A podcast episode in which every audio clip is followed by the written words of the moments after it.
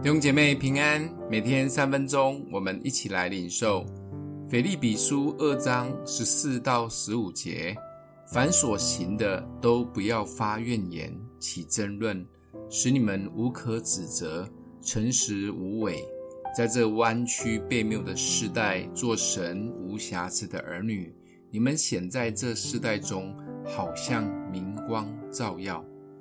谦卑是很不容易的生命学习。保罗在这一章中直接把耶稣谦卑的典范说了出来。耶稣的谦卑是做到了极致，他放弃荣耀，选择卑微，全然顺服，奉献生命，这是最极致的谦卑学习。当然，神也没有亏待谦卑的耶稣，神把他升为至高，且赐给他超乎万民之上的名。这样的谦卑及得着神荣耀的结局，也鼓励了保罗及历世历代的门徒们，愿意走到最不容易、最辛苦的地方，奉献自己，抛头颅、洒热血。这些都是效法基督、选择谦卑为主的表现。当然，有些是需要特别的呼召及牺牲。而对一般的基督徒来说，生活中学习谦卑的方式，可以从不抱怨、不起争论开始。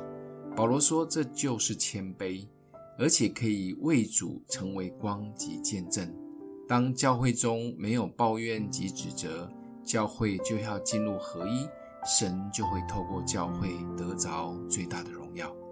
最近在推动的二十一天不抱怨运动，但说真的，可以连续一星期不抱怨，真的已经是很难的事。开个玩笑，若要能一直不抱怨，就千万不能开车。只要一开车上路，就很容易破功。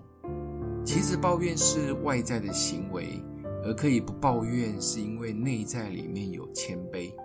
所谓的谦卑，就是少想到自己一点。当我们不再以自我为中心，或以自己的眼光决定事情，或我们常常想到耶稣的谦卑及爱。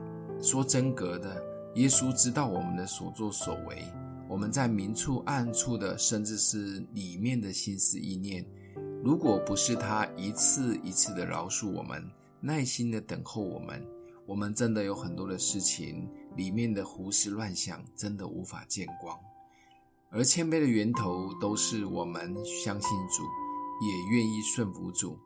抓到了这个秘诀，二十一天不抱怨，很快就可以成功的。想一想，上一次抱怨的是什么时候的事情呢？